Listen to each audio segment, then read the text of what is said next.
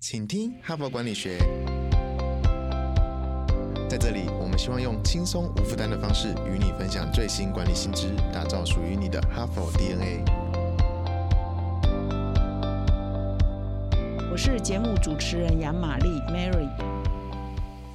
大家好，又来到我们全新的一周。在今天的节目一开始，我要特别感谢一位听众，他在不久前呢给了我们 Parkes 赞助金额一万元哦，真的是一个非常大额的赞助哈。这是一位黄先生，你的赞助呢让我们团队呢受到很大的鼓舞啊，所以我们一定会继续努力。那么在此呢，也提醒所有的听众，如果你喜爱我们的节目，愿意支持我们的话，可以到说明栏点击赞助连结，就可以赞助这个节目哦。好的，那么现在呢，进入本周的主题，时间呢已经进入了四月嘛，也就是我们所谓的第二季度哈。如果你在七月上班的话。第一季、第二季、第三季、第四季，哈，那所以我们现在已经进入了第二季的开始哦。那么事实上，其实从去年年底的预测，就是今年的上半年的状况并不会太好。所以其实我们也连好几个月，我们的出口呢，也的确都是相当的危机啊。就是景气呢，其实就是一如预测啊，并没有说预测错误，还真的是蛮不好的。那么国外呢，也常地雷处处哈，一会儿美国的银行，一会儿欧洲的银行啊，都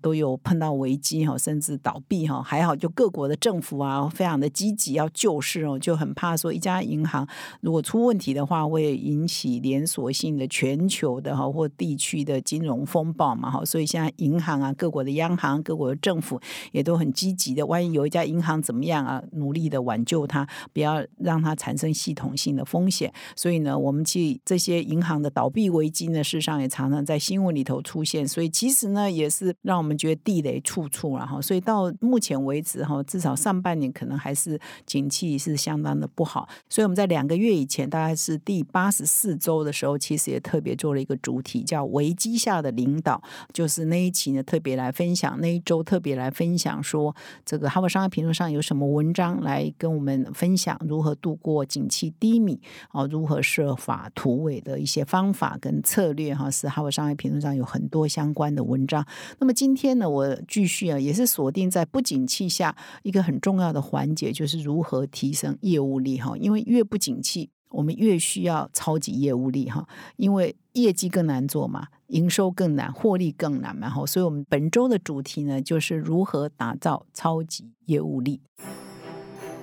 谢谢你每天收听，请听哈佛管理学。哈帕即将迈向收听人次破一千万的里程碑，在这个特别的时刻，我们希望能与你一起留下回忆。听了将近九十周的哈佛人物面对面专访，你想现场感受看看吗？有兴趣的哈帕好友，请保留四月二十八日周五晚上的时间。你只要在 IG 上公开发现动，并且 at HBR 台湾，记得一定要公开哦。就会收到我们私讯给你的活动报名链接。如果你没有 IG，你也可以在 FB 的活动贴文留言，并三位朋友，也可以收到报名链接。另外，我们也特别保留实习，给这一阵子赞助哈帕，并且留下联络方式给我们的粉丝们参与。当天的人物面对面贵宾已经确定了，是知名的精神科医师邓慧文，很棒吧？本次活动完全免费，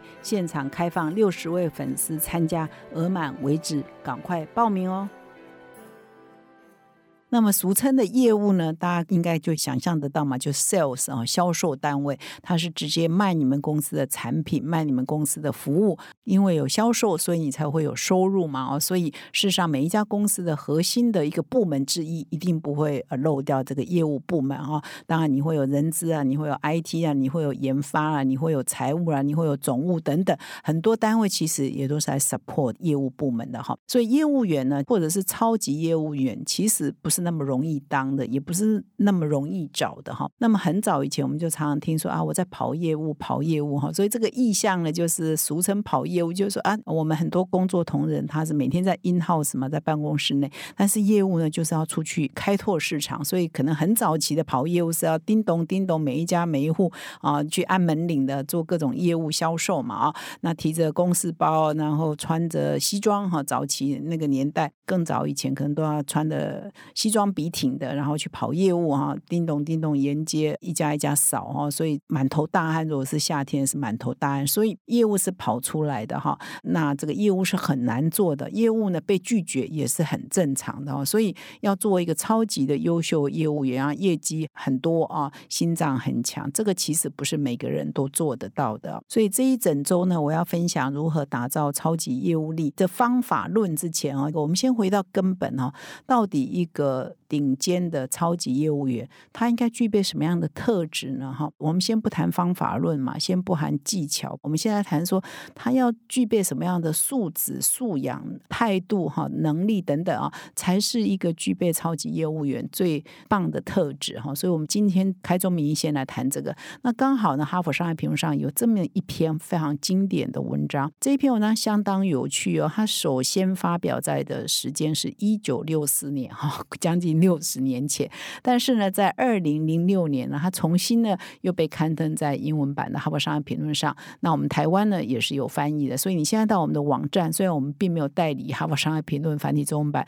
并没有代理超过六十年哈，但是我们因为它在近期内呢，在过去呢也曾经再度被拿出来再检视、再刊登，所以我们也曾经把这篇文章翻译成为中文。所以你如果到我们的官网上，你就可以查得到这一篇非常经典的文章。那这一篇文章的撰写者呢是心理学教授，叫赫伯格林伯格，还有他的搭档叫大卫梅格哈，一个叫 Herbert Greenberg，一个叫 David Mayers 哈，他们是在一九六零年代呢，他们接受了一个单位的委托，是一家保险公司的委托。那这保险公司啊，我们前面不是谈说，嗯，很多业务员嘛，还要跑业务嘛。那早期呢，保险公司需要很多的超级业务员，现在是一样哈，要很多保险业务员嘛哈。那保险公司呢，它最关键的一件事情，当然要拔擢哈，要遴选最优秀的业务员嘛，来做他们的业务员嘛。所以他们就委托这两位心理学教授哈，他们来研发哈一套量表哦，就是他们在做这个性格测验，他们在征人的时候，他们在决定升迁的时候，是不是有一套这个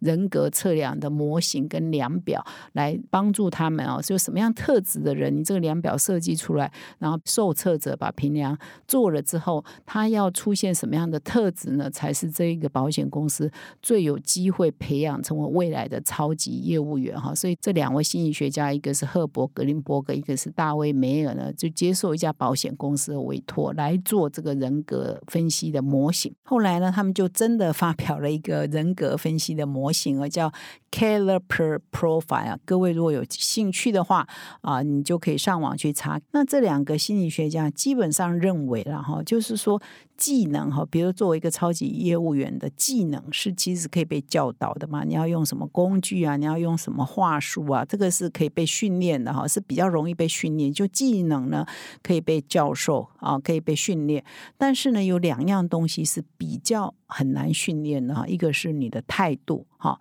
第二个是你的动机哈，这两个呢是有一点，人家说江山易改，本性难移嘛哈，就基本上就是比较本性了哈，比较难改的是属于你的个性性面，是属于你的本性面，就是你的态度跟动机。而作为一个超级业务员哈，一个很棒的业务员，这两个呢其实又是关键，就是你的态度跟动机哦。所以他用这个量表来帮这个保险公司找出来，他们认为好的业务员应该要有的态度，以及一个好的业务员应该要有的动机呢，把它找。出来有具备态度跟动机符合业务员属性的这样的人，把他找出来哈，所以他们就发表了这样的一个量表。所以我不知道你的公司有没有，因为这个量表据了解，在国外呢，很多公司是还蛮常被用的，尤其是在应征这个业务员这一块。我不晓得台湾的公司有没有人引进，或者是有没有人在采用。然后，如果呢你没有用过的话，或许你可以把它拿来在自己的这个业务部门、自己公司内的业务部门、sales 部门，或者你未来在应征这个人才的时候，或许哎拿来量量看、测量看看，会不会找到对的动机跟对的态度啊，更符合你未来培养业务员的需要的人格特质啊？哦。那么到底哪一个态度呢？跟动机呢？是这两位心理学家认为呢？是具备超级业务员最基本的特质呢？那么第一个特质呢是同理心，也就是你的态度方面，你有没有同理心，也就是感同身受的能力。就是说，我们要当超级业务员之前呢，我们要先站在顾客的角度，不管你要卖东西给谁，就是从那个顾客那个谁的角度来思考，他为什么需要用你的产品，他为什么需要用你的服务。如果你是他，你会不会买我的产品？会不会买我的服务？所以你要先具备那个同理心。如果你的东西根本对人家也没帮助，你要硬要销售给他，那你就是没有同理心，或者是你的产品对他的帮助只有一点点，但是你要说的天花乱犯罪，只为了赚到这一单，那你也是没有同理心哈。所以就是我们要做一个超级业务员呢，先了解客户的需求，从他的角度来想。问题，这是第一个关键。那么第二个呢，特质呢叫驱动力啊，就是你要达成业绩那种征服的需求，而且这个驱动力强调是自我驱动力，也就是自己啊驱动自己啊达到这个业绩目标。这个驱动力不是别人来驱动你哦，而且这驱动力谈的也没有那么俗气哦，不是指赚钱的驱动力哦，而是你达成目标、达成使命哈，就是你的公司给你一个目标，给你一个使命，你达成这个目标和使命的个人。的的自我驱动力到底是如何？所以按照这两个心理学家的研究，就这两个就好了。一个是你有没有同理心，一个你有没有征服的这种习惯哈、毅力哈，有没有这个自我的驱动力哈，就是这两个关键。关于驱动力啊，我要再补充一下，就驱动力除了说说我一定要使命必达之外呢，啊，其实在做业务的过程，被拒绝的常常是次数是超越被答应的。就说你，比如你开发十个客户，你去开发，可能只有一单呢会会成。哦，九单都被拒绝，所以这种自我驱动力还包括你要给你自己勇气呀，你要给你自己受挫力啊，就是九次的失败哈，你不会就躺平了，你不会就啊放弃了，你不会就说啊世界末日了，你不会就心情很沮丧，而是你看中的是那个正面积极的那一面哈，所以你还要这种受挫力哈，所以驱动力涵盖的范围还包括说你可以接受挫折的能力了哦，以及达成目标的那个动机啊的使命感强不强哈，所以这是一个。综合的，我再补充一下。那么呢，这两个心理学家蛮有趣的，他就因为有一个是驱动力嘛，哈，一个是啊这个同理心嘛，哈，所以他就又变两个特质呢配在一起，就变又四种组合嘛。一个是驱动力强、同理心强的，那这个当然一定就是超级业务员。你又有驱动力，你又有同理心，你没有业绩做不成的嘛。那么第二种呢，就是同理心强但驱动力弱，那会产生什么状况呢？就是说你可能呢就啊一。天到晚去跟客户聊天，然后跟客户变成好朋友，可是你可能什么单子也拿不回来。你有没有碰过这种同事？其实我是看过这种同事的哈。其实客户呢，其实根本不想买你们东西哈，但是你因为有同理心，你常常从他的角度去想。可是呢，你驱动力不强啊，所以你每天去跟那个客户。呃，磨哈，然后就变成私下可能也变成好朋友。可是呢，你老是单子都拿不回来哈，拿不回来原因是他缺乏内在哈渴望的驱动力哈，他没有办法推动客户向前迈出一步啊，或者是说，其实这个客户可能就。不一定很适合啊，你再继续去耕耘，可是你还是不断的去耕耘哈，所以表现的是同理心强，但是驱动力弱，所以他可能就变成别人眼中的好人，看似很受欢迎，但是他永远都做不成单子了哈，就是无法达成交易的哈。所以如果你的业务员是这一型的话，他就会每天呢都在客户那边货啊，花很多时间交际啊，花很多时间交通费也好，交际费也好，但是你就永远说你不是去五次了吗？为什么一次单子也拿不？不回来这一种同事，我现在看了这一篇文章，我就觉得说，哦，原来我那一种同事属于同理心强但自我驱动力弱的哈。那么第三种呢，就是自我驱动力强但同理心弱哈。这种业务员呢，他就是为了达成业绩目标过强，他有时候会用很极端的手段哈，或者是强迫的手段，促成客户完成交易。可是呢，可能就让客户不高兴啊，客户呢，可能就这一次啊，勉强给你买单就。断路了哈，以后他就大概不会给你买单了哈，所以这样子就是或许只能做一次，或许短期目标是达成，可是长远呢，你的生意呢反而是受损的哈，你可能就得罪的客户，或者是客户对你其实敬而远之，呃，给你这么一次，他不会再给你第二次哈，反而让公司的长远利益是受损的哈，所以如果是自我驱动力强、同理心弱这样子呢，短期目标达成，长远来看对公司是不利的。那么第四种当然两个都不行嘛，又没有。同理心，又没有自我驱动力哈。那这种人根本就不适合当业务员。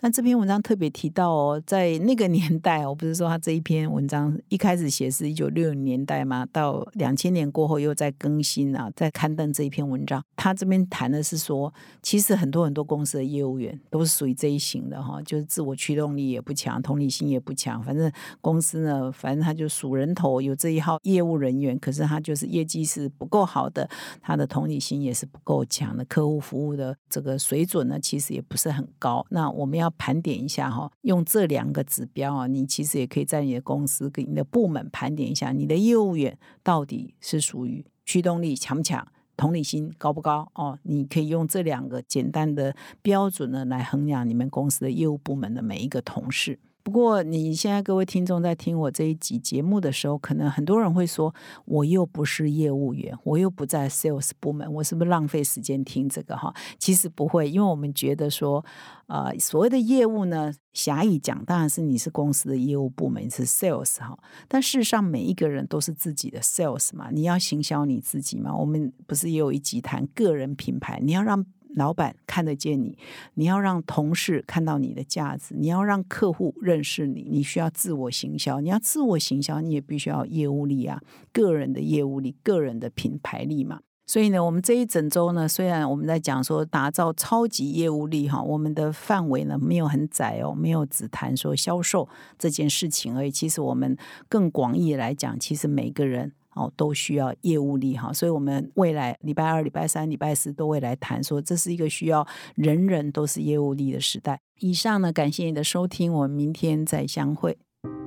感谢哈帕听友的支持哈，请听哈佛管理学，凭着对管理知识传播的热情呢，现在已经制作超过四百集的节目了。我们收到许多听友的回馈哈，我们的节目呢陪伴他们厘清直癌上许多大大小小的难题哈，让他们受益良多。非常感谢你们的支持。如果你也有这种动物时刻，如果你欣赏我们的内容，请赞助我们产出更优质的节目，让哈帕跟你长相。左右持续探索管理的新知，请到资讯栏点击赞助连结懂内我们，让哈帕陪伴你走过人生挚爱的关键时刻。赞助的听友们也请留下你的姓名、联络信箱跟电话，让我们有机会呢未来回馈你。谢谢。